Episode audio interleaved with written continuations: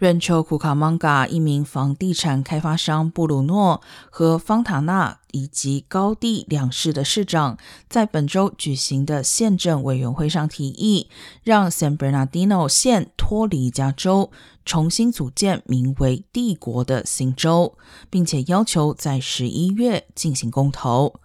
布鲁诺批评州府官员效率低下，与内陆帝国居民需求严重脱节。如果公投成功，San Bernardino 将成为自1959年以来美国第一个新成立的州。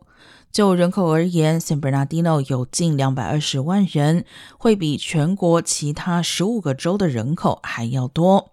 但这个提案其实不太可能实现，因为即便 San Bernardino 选民公投批准脱离加州，仍需州立法机构和美国国会批准。